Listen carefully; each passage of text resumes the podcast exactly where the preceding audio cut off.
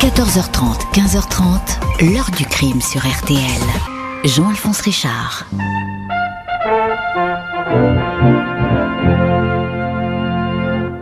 Une toute dernière nouvelle que nous apprenons à l'instant même, le lieutenant-colonel Nut de la DGSE, que l'on avait retrouvé mort il y a environ trois semaines dans l'arrière-pays niçois, finalement ne s'est pas suicidé et il a bel et bien, comme on le supposait depuis de longues semaines donc, été assassiné. Bonjour.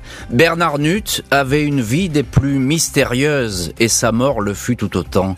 À l'hiver 1983, le corps de ce militaire, l'un des meilleurs officiers de renseignement français, un espion, était découvert au bord d'une route verglacée des Alpes-Maritimes.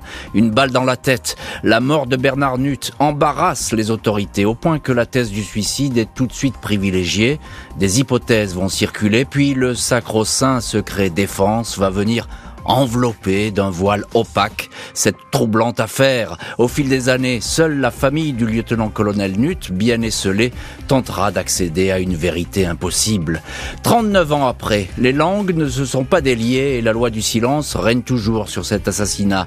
Pourquoi une telle omerta? Pourquoi la levée du secret défense n'a jamais été autorisée? Que contient vraiment le dossier d'enquête sur la mort de l'officier?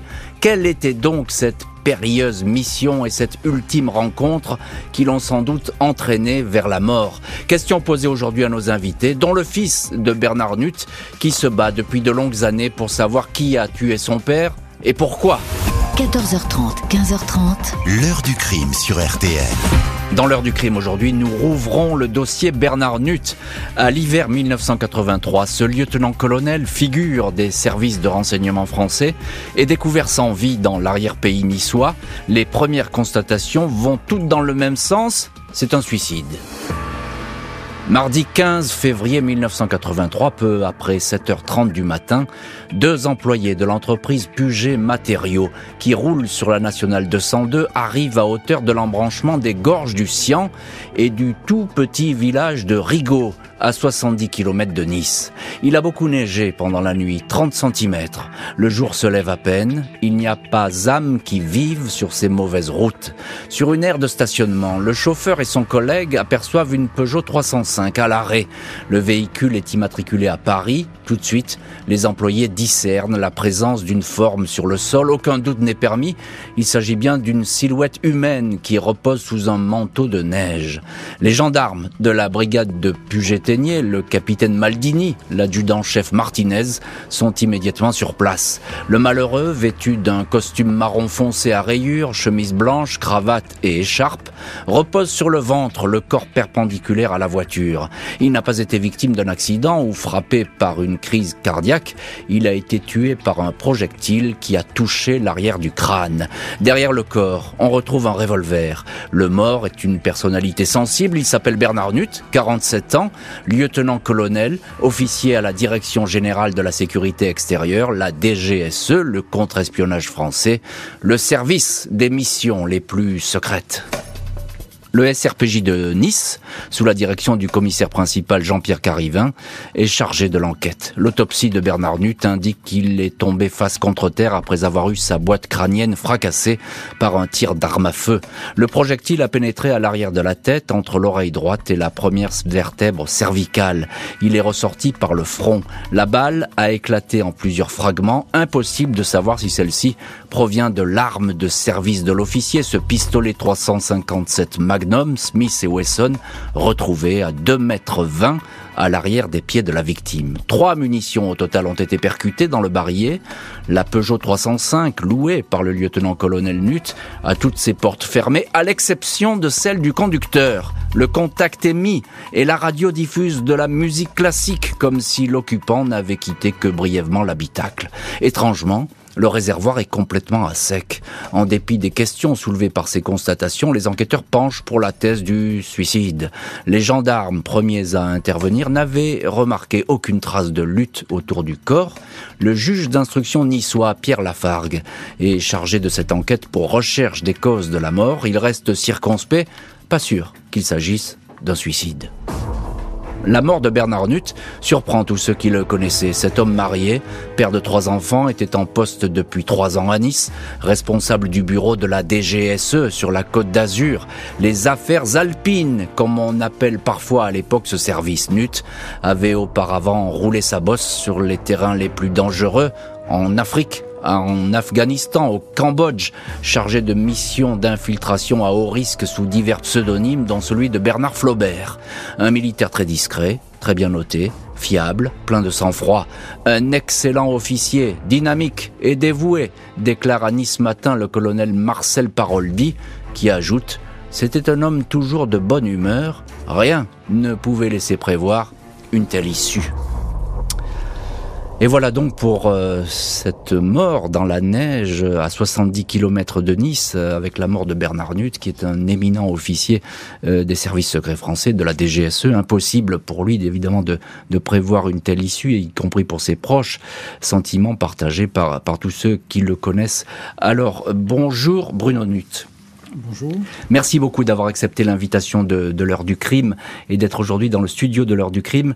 Euh, vous êtes le fils euh, de Bernard Nutt et je sais que votre parole est rare. Vous n'avez jamais trop parlé euh, sur ce dossier. Je vous en remercie d'autant plus que on est très heureux de, vous accueillir pour parler de cette histoire qui n'est toujours pas élucidée 39 ans après. Bernard Nutt, à l'époque vous avez 21 ans. Quel souvenir vous avez de, de cette journée ou de cette nouvelle lorsque vous apprenez cette, mort brutale alors, euh, j'étais étudiant en droit, je sortais de cours, je rentre à la maison, et là, euh, en ouvrant la porte, euh, donc au moment du, déjeuner, mon frère m'annonce que notre père est, décédé. Euh, ma mère était effondrée. Euh, je lui demande ce qu'il en est et elle m'annonce qu'il a été assassiné. Euh, je prends ça comme ça. Alors, ce qui est assez surprenant, c'est que lorsqu'on reçoit ce type d'information, enfin, j'ai reçu ce type d'information, euh, je ne me suis pas effondré. Je pensais que j'allais m'effondrer euh, parce que parfois on peut penser effectivement à la mort d'un proche et, la manière dont on réagirait à ce moment-là. Je ne me suis pas effondré. je ne sais pas pourquoi. J'ai voulu en savoir plus. j'ai demandé à ma mère comment elle avait su, ce qu'il en était. Elle m'avait expliqué que c'est la gendarmerie de Puget-Ténier euh, qu'il avait informé de la découverte euh, du corps de notre père euh, ce matin du 15 février 1983. Et j'ai donc rappelé euh, la compagnie de Puget-Ténier euh, pour avoir plus d'informations. Et là, un gendarme m'a répondu que il était décédé d'un accident par arme à feu. Voilà, mmh. c'est le terme qui était employé, accident par arme à feu. Et, et, et, Bruno Nutt, tout de suite, on va dire, c'est un suicide, hein, très rapidement. Alors, enfin, on va dire. Là, je, je, je vais vous reprendre sur ce point, si vous permettez. Euh, L'information a fuité le 17 février. Deux jours après la découverte du corps et deux jours après que les services de police aient été saisis de, de, de ce dossier et que la justice aussi ait été saisie de ce dossier. La première information qui est divulguée, euh, l'est par un article du quotidien de Paris euh, qui fait état euh, d'un assassinat. Et le même jour, euh, aux alentours de 10 heures, l'AFP, donc euh, l'organe officiel de, de, France de presse, l'agent France Presse, euh, diffuse une information selon laquelle le lieutenant-colonel Nutt, donc notre père, s'est suicidé.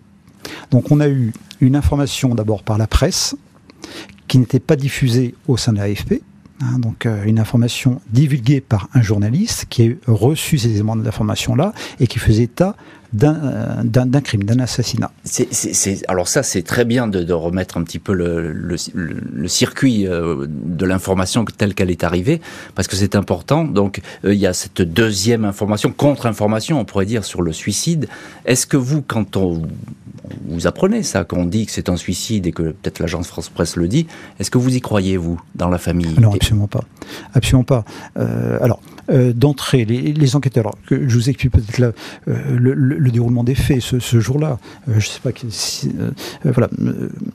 donc, après avoir eu la, gendarmerie, les secrétaires, alors je ne sais pas, les secrétaires de mon père, je ne sais pas si c'est ma mère qui les a appelés ou elles qui ont appelé mon père, ont été informés de ce décès, donc nous sommes toujours le 15 février, et là un adjudant-chef du, de, de, de, la DGSE, ainsi qu'une des secrétaires qui était elle-même adjudant-chef, sont venus à la maison et devaient nous accompagner à Puget-Ténier mmh. sur, sur le lieu du crime. Euh, on, a en ligne euh, votre avocat, euh, avocat de la famille Nut, c'est maître Francis Spiner. Bonjour maître. Bonjour. merci beaucoup d'avoir accepté l'invitation de l'heure du crime. juste un mot, ce que vient de dire Bruno Nut est, très étonnant parce qu'on on parle d'un assassinat, puis tout de suite on se reprend, on dit c'est un suicide, c'est un suicide. les informations dès le début dans cette affaire, elles sont pour le moins confuses. Non, elles sont pas confuses. C'est que j'ai le regret de dire que j'ai le sentiment qu'à l'époque, une partie de la hiérarchie militaire a décidé, sans doute euh, pour des raisons qui lui appartiennent, de vouloir en faire une affaire privée pour qu'on n'aille pas fouiller sur d'autres raisons mmh. qui auraient pu euh, mettre en cause éventuellement le fonctionnement du service. Et donc, dans un premier temps, on essaye de dire que c'est une affaire privée. Ça ne résistera pas à la fois aux constatations techniques, mmh. euh, sans entrer dans les détails, et puis surtout par le fait que, in fine, on voit bien que, euh, manifestement, il y a un rendez-vous professionnel, il y a quelques confidentes qui mmh. parlent d'une affaire importante, et puis pour en terminer, euh, je rappelle qu'aujourd'hui, euh, le colonel Nut est considéré comme mort en service. Tout à fait. Au service du pays et que donc ce débat est clos sur le suicide. Tout à fait. C'est effectivement ça a été euh, déclaré de la manière la plus officielle qui soit et on le rappellera évidemment dans cette émission. C'est un militaire qui est mort dans l'exercice de ses fonctions. Euh, Jérôme Poirot, bonjour. Bonjour. Merci beaucoup vous aussi d'être dans le studio lors du crime. Vous êtes ancien adjoint du coordinateur national du renseignement à l'Élysée, auteur du dictionnaire du renseignement chez Perrin, co-auteur du livre Le renseignement français en 100 date avec Olivier Brun chez Perrin toujours. Alors les services secrets, ils n'ont aucun secret, si je puis dire, euh, pour vous. Juste un petit mot. Euh, à l'époque, euh, Bernard Nutt, il est dans une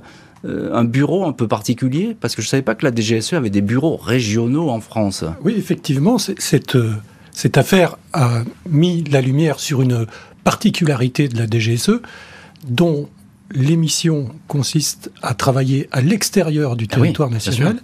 Mais effectivement, il, la DGSE avait, au moins à l'époque, un certain nombre de, d'implantations en France, pour une raison simple, c'est qu'il est toujours plus facile de travailler depuis le territoire national contre des menaces à l'étranger. Donc, euh, au Moyen-Orient notamment, ce qui était le cas de votre père, proche de l'Italie, donc ça donne un certain nombre de facilités. C'est une particularité euh, vous savez, la CIA aussi hein, n'est pas censée travailler sur le territoire américain. Elle le fait. Une semaine après sa mort, les obsèques de l'agent de renseignement sont célébrées à Nîmes, dans le Gard. La thèse du suicide, qui arrangeait manifestement les autorités, ne tient plus la route. 10 mars 83, soit trois semaines après la découverte du corps de Bernard Nutt, le juge Lafargue ouvre une information judiciaire contre X pour assassinat. Il met ainsi un terme aux spéculations de suicide alimentées en sous-main par certains officiers de la DGSE. Pour le magistrat, un acte volontaire est exclu au regard des expertises du laboratoire du SRPJ de Marseille. Le test dit de la paraffine, destiné à savoir si la victime avait de la poudre sur les doigts, preuve qu'il aurait lui-même fait feu, ce test est négatif. Aucune trace de poudre non plus au point d'impact de la balle à l'arrière du crâne ni sur la veste que portait alors l'officier. Même si les experts avertissent que ces traces auraient pu être effacées par la neige, il apparaît que le coup de feu n'a pas été tiré à bout touchant. Une personne a fait feu alors que le militaire avait tourné la tête et s'apprêtait peut-être à remonter dans sa voiture. Qui aurait pu tuer l'agent secret? Des rumeurs courent tout de suite sur une mésentente survenue dans son couple ou le fait que Bernard Nutt aurait une maîtresse. Il l'aurait d'ailleurs appelé le jour de sa mort vers 20h pour lui dire qu'il serait de retour à Nice vers 23h. Les policiers savent que Bernard Nutt a quitté le domicile familial, quartier de Fabron à Nice, le lundi 15 février au matin. Il est passé à son bureau, en est parti à 11h15, en indiquant à sa secrétaire qu'il partait pour la Haute-Provence. Il serait de retour le lendemain. L'autopsie précise que Bernard Nutt a dîné 3 heures environ avant d'avoir été assassiné. Il aurait mangé aux alentours de 20h, 21h le lundi 15 février. Un repas complet au cours duquel la victime a bu un ou deux verres de vin. Aucune trace de médicaments ou de drogue n'a été détectée dans l'organisme. Impossible de savoir avec qui il aurait pu prendre son ultime repas. Nut ne s'est pas restauré à l'auberge qui se trouve à 500 mètres du lieu où on l'a découvert. On ne l'a pas vu dans les restaurants peu nombreux du coin. Cinq témoins assurent avoir vu la Peugeot stationnée sur ce petit parking entre 20h30 et 22h45. L'un d'eux affirme même avoir aperçu un homme à l'intérieur, affaissé sur le volant. Seule certitude, Bernard Nut avait bel et bien rendez-vous à la nuit tombée et dans le froid, dans ce coin isolé. L'assassinat de Bernard Nut est-il lié à ses fonctions confidentielles Des sources proches du renseignement affirment que l'officier travaillait main dans la main avec ses homologues italiens. Nut aurait ainsi fourni de précieuses informations sur l'attentat du pape Jean-Paul II en 1981 à Rome et notamment sur une possible implication des services bulgares dans cette attaque. Selon le quotidien américain The New York Times, Nut aurait encore livré à l'Italie des éléments sur Victor Pronin, le patron à Rome de la compagnie nationale russe Aeroflot, le français de la DGSE, aurait démasqué Pronin comme étant un agent du KGB soviétique. Pronin avait été arrêté quelques jours seulement avant l'assassinat de Bernard Nut. Le 5 avril 1983, 47 soviétiques sont expulsés par Paris. S'agit-il d'une réponse à la mort de l'agent français? Et on va voir euh, dans cette heure du crime que les enquêteurs vont se rapprocher d'une possible explication de la mort de Bernard Nut. On verra euh, cela dans le chapitre suivant. Seule certitude, il s'agit bien euh, d'un assassinat. Bruno Nut, vous êtes le, fils de Bernard Nut. Est-ce qu'on en sait plus aujourd'hui avec toutes ces années et les enquêtes qui ont été menées sur la dernière journée de votre père? Alors, la dernière journée de mon père a été décrite euh, dans le dossier d'instruction, effectivement. Euh, euh, on avait les, éléments d'information sur le déroulement de cette journée, mais malheureusement, on ne sait pas quelle est la personne qui l'a retrouvé à ce moment-là et, et quelque temps avant qu'il soit assassiné. On a réellement fait des investigations sur ce sujet? Elles, sont sérieuses ou pas? Oui. Parlons franchement. Le, le juge d'instruction a très bien fait son travail. Je dirais que heureusement que nous avons eu un juge d'instruction de cette qualité qui a été euh, objectif, qui n'a pas, euh, qui ne s'est pas détaché de, de, ses missions, qui n'a pas euh, cédé aux pressions qui étaient exercées dans ce dossier-là. Mmh. Donc malheureusement, son travail a trouvé ses, ses, limites, ses limites parce que aucun élément n'a pu être trouvé, pas la moindre, comment dirais-je, accroche sur une piste permettant de, d'enquêter, d'orienter les enquêteurs mmh. vers, vers tel ou telle euh, piste. Bien sûr. Une petite question. Euh, est-ce que votre père, alors c'est un quelqu'un qui travaille dans le secret, c'est un agent de renseignement, donc euh, par essence il n'est pas bavard. Mais est-ce que vous saviez qu'il pouvait être exposé à certains dangers? Oui, tout à fait. Alors on, connaissait, on connaissait sa profession, son activité, pour cause, parce que lorsque on se trouvait notamment à l'étranger, en l'occurrence au Sénégal, et qu'on disait que notre père était attaché de presse à l'ambassade de France, on rentre en France donc euh, toujours scolarisé. Et là, euh, vous savez, lorsque vous remplissez votre euh, première fiche, vous devez indiquer la profession des parents. Et là, on indique que notre père est officier, officier de l'armée de terre, etc. Donc mm, voilà, on avait quand même quelques interrogations. ces relations aussi, ces relations d'officiers qui étaient toujours habillés en civil. notre père était toujours en civil. Donc on s'interrogeait quand même. On s'est interrogé. Il, vous, il vous parlait pas lui de à, table ou... Si si, enfin il nous parlait. Il nous parlait pas euh, du travail qu'il faisait, euh, des missions sur lesquelles il était, mais en revanche, c'est quelqu'un qui était érudit, qui avait une culture générale euh, très étendue, et tout ce qui était, tout ce qui était, comment dirais-je, géopolitique, etc. etc. C'était des discussions que nous avions, qu'il avait, et qu'il avait notamment avec ses amis. Juste encore un petit mot. Est-ce que, avant qu'il ne meure, vous l'avez senti tendu, préoccupé?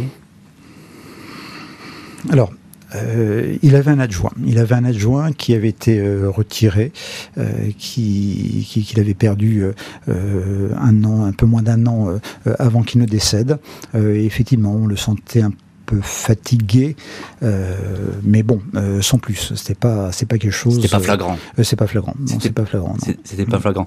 Maître Francis Piner, vous, vous défendez Bruno Nut et, par ricochet, j'ai envie de dire la, la famille Nut. trouver cette personne avec qui l'officier a dîné ce soir-là, là, on aurait une clé tout de suite, de, une réponse à, ce mystère. Oui, mais vous savez, vous, vous raisonnez. Euh, comme, comme, un journaliste. Non, mais je rappelle qu'à l'époque, il n'y a pas les portables. Ouais. Et que donc, on n'a pas toutes les possibilités d'investigation qui existent maintenant.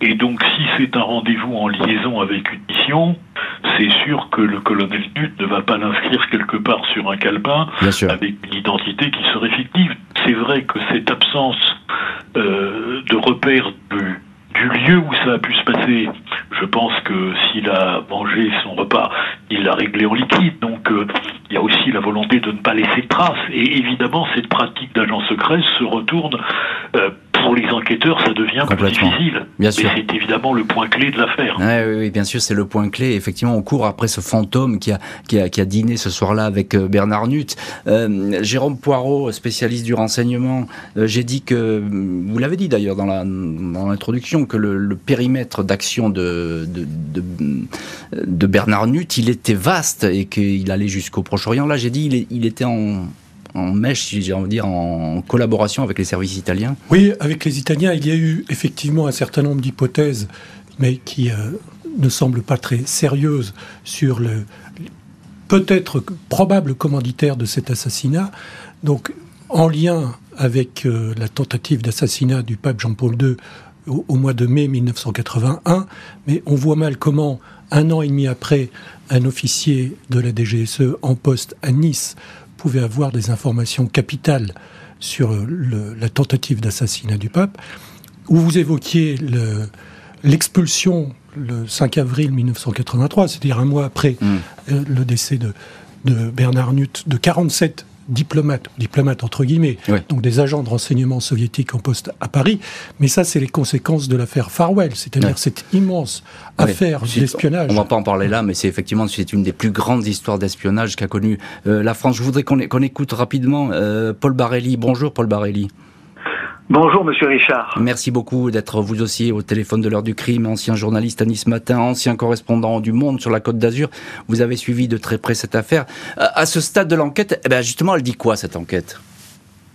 Ce qui ressort de l'enquête, c'est que le juge d'instruction a dit que la DGSE avait prêté son concours à la recherche de la vérité, mhm. mais elle a orienté des recherches. Ainsi, il y a un coffre tenait le colonel Bernard Nut qui n'a été ouvert qu'une semaine après, et une semaine après, dans ce coffre, on a découvert un article de presse, suicide mode d'emploi et des lettres d'amour. Mhm. C'est-à-dire que la, DGSE a fait le ménage dans le bureau du colonel Nut et ils ont participé à la manipulation.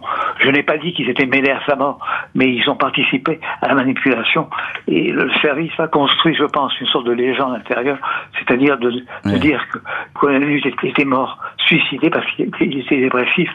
C'est vraiment une affaire très tordue.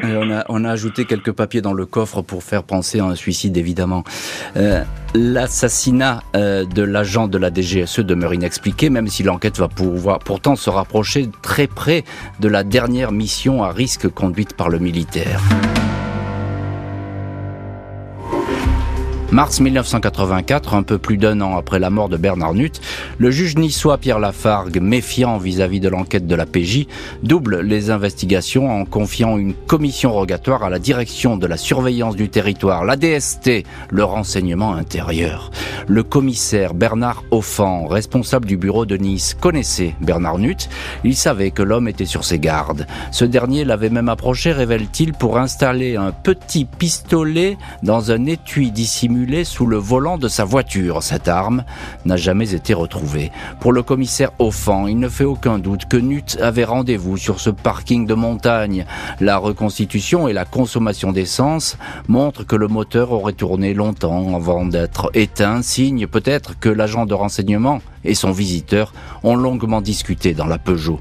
Le commissaire Offan, qui sera écarté quelque temps de son poste pour avoir été trop bavard, affirmera encore que avant de mourir, Bernard Nut était sur une mission importante et dangereuse liée au Proche-Orient.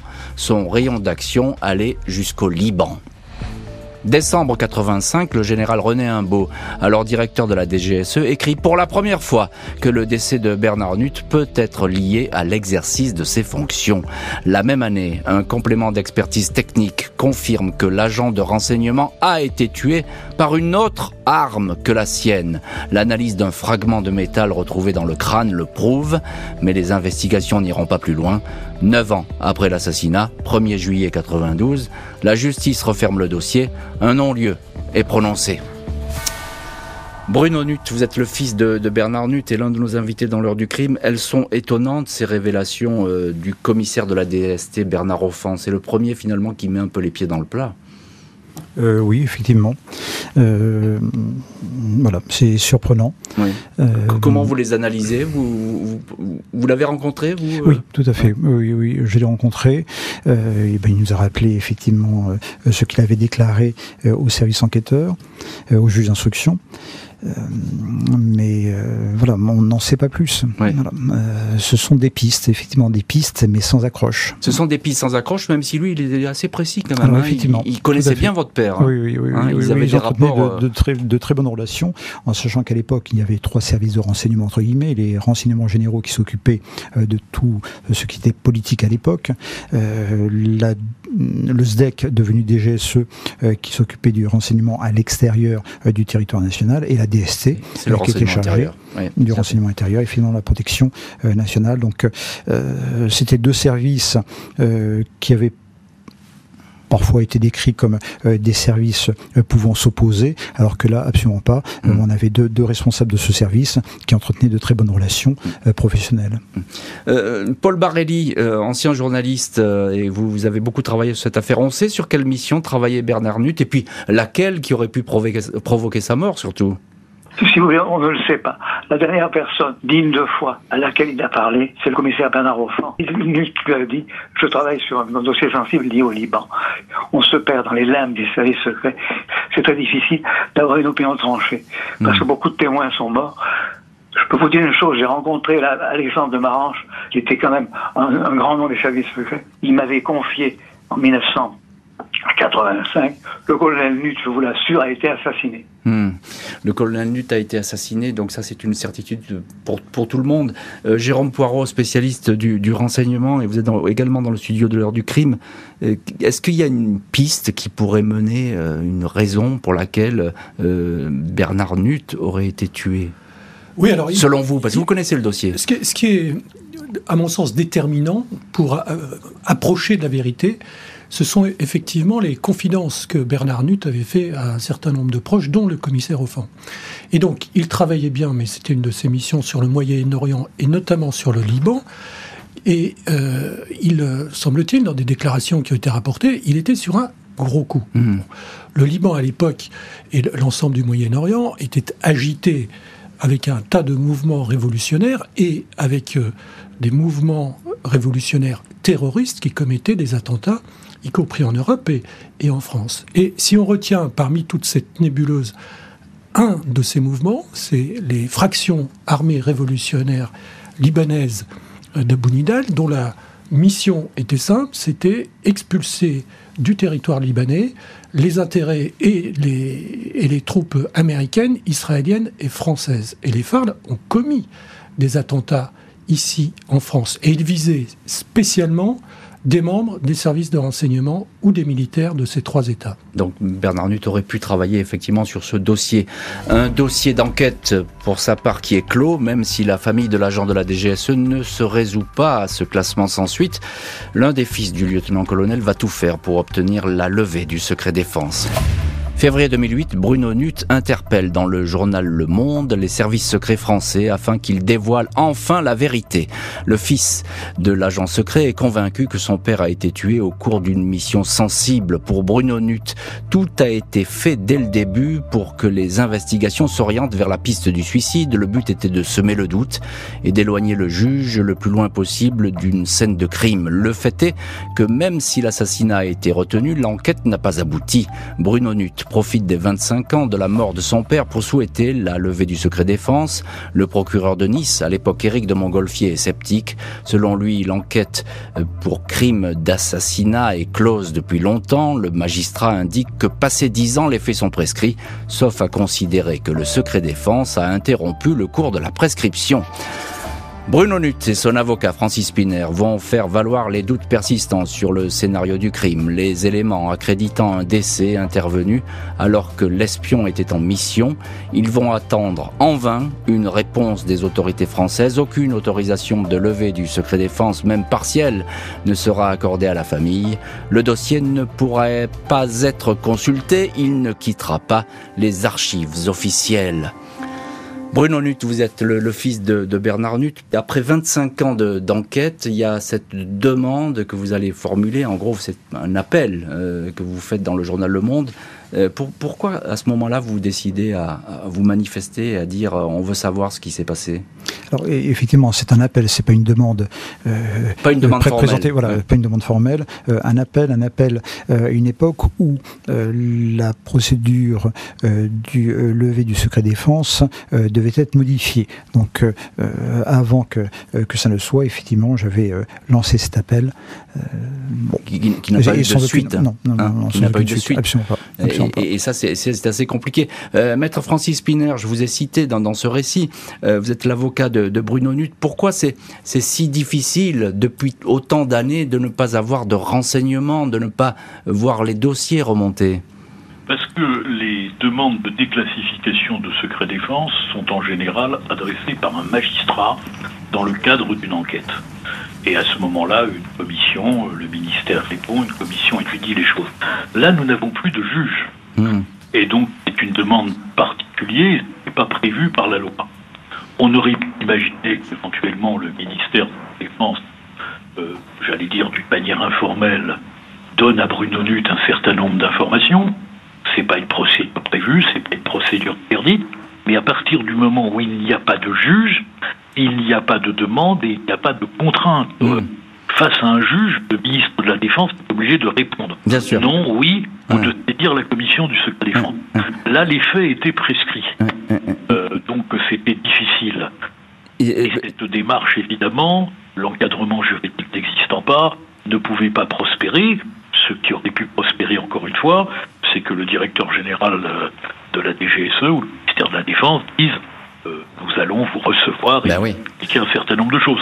C'est la seule démarche informelle qui était possible. Bien sûr. Euh, euh, Bruno Nutt, vous n'avez pas été reçu, vous n'avez pas reçu de documents, on vous a pas proposé de venir voir un dossier euh, Non, non, non. je n'ai pas, été reçu, mais je n'ai jamais fait cette demande officiellement. Oui, mais on aurait pu. Ce que dit votre avocat, c'est de dire mhm. que finalement, le, ministère, puisque la mort de votre père mhm. est reconnue comme la mort d'un soldat en service, et ça, il faut être très clair là-dessus, donc c'était dans le cadre d'une mission, on aurait pu vous proposer peut-être de venir voir des, documents, etc. Ça n'a jamais été fait. Ça n'a jamais été fait. Ça n'a jamais été fait.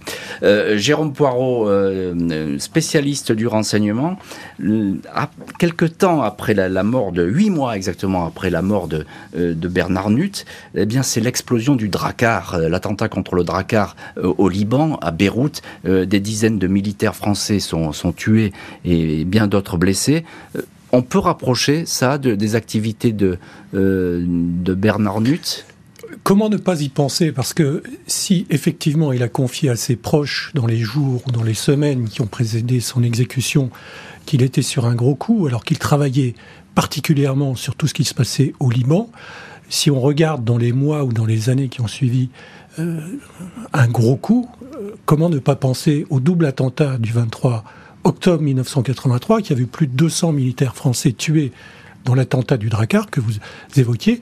Et ce même jour, il y a aussi plusieurs dizaines de soldats américains qui ont hmm. péri dans un attentat.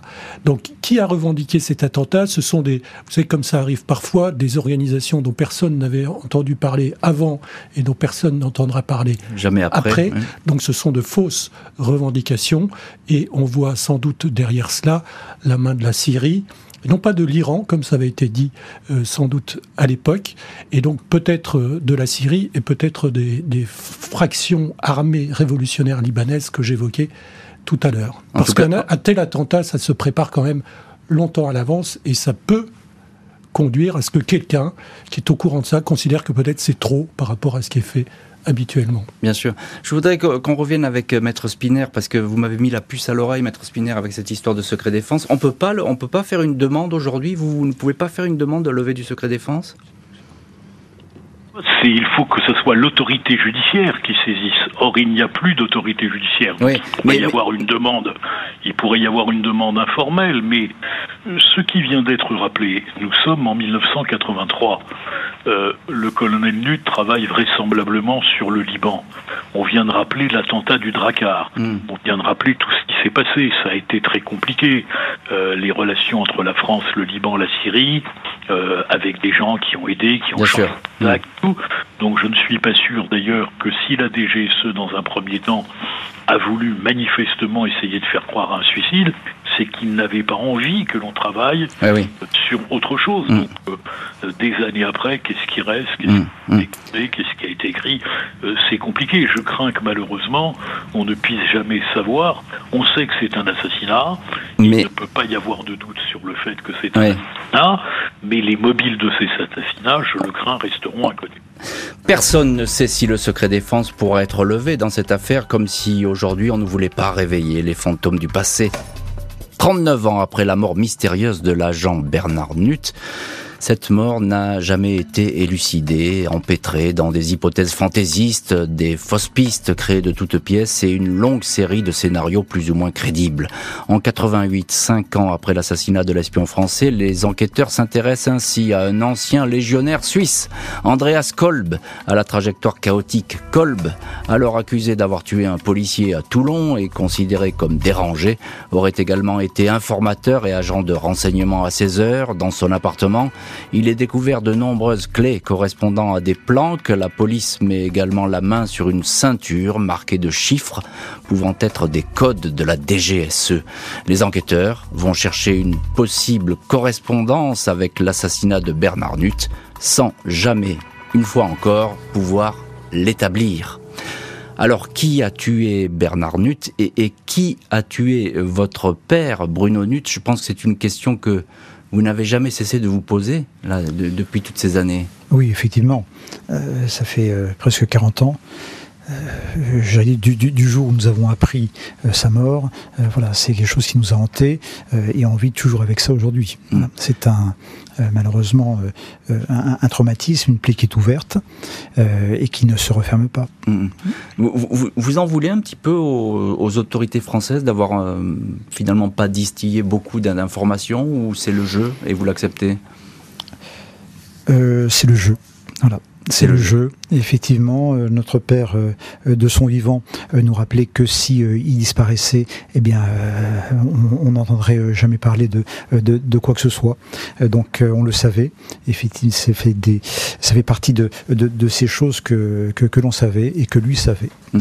donc, Qu'est-ce que vous auriez envie de dire, Bruno Nutt, aux, autorités françaises, justement, aujourd'hui? On l'a vu avec votre avocat, Maître Spinner. C'est très difficile, hein, le, le secret défense bloque un petit peu tout. Euh, le dossier, il est refermé, il est clos, il n'y a plus de magistrat instructeur. Qu'est-ce que vous pourriez demander comme ça? Alors, qu'entendez-vous par autorité? Bah, euh, les ministères, la présidence de la République, je ne sais pas moi, euh, voilà, le, ministère des, de la Défense, le ministère de la Justice. Peut-être peut essayer de demander d'avoir accès à peut-être à des mhm. dossiers, tout simplement. Alors accès aux dossiers, je ne pense pas qu'on puisse nous donner accès à des dossiers, surtout si ces dossiers sont classés secret défense. Euh, mm. mais euh, voilà, ça ne fait pas partie de notre éducation, je dirais. Effectivement, de, de, de, demander, de réclamer. Euh, voilà, nous avons été élevés comme ça. Euh, en revanche, euh, effectivement, nous avons été aussi élevés avec cette idée de, de, de, la France, des valeurs de, de, de ce pays. voilà, donc maintenant, faire une demande. si j'ai une demande à faire, je ne ferai pas l'antenne, effectivement. mais c'est dommage. C'est dommage. Profitez-en. Profitez-en. le micro est ouvert. Non, mais, ça fait pas partie de nos habitudes. Mais euh, euh, on aurait peut-être pu s'attendre peut-être une meilleure, une meilleure gestion du dossier. Oui. Euh, voilà, venant, venant des DGSE. C'est une affaire d'individus et non pas d'institutions. La DGSE une très belle une très belle institution, effectivement, un service, un très beau service dans, le, dans, dans lequel des femmes et des hommes servent ce, ce service-là.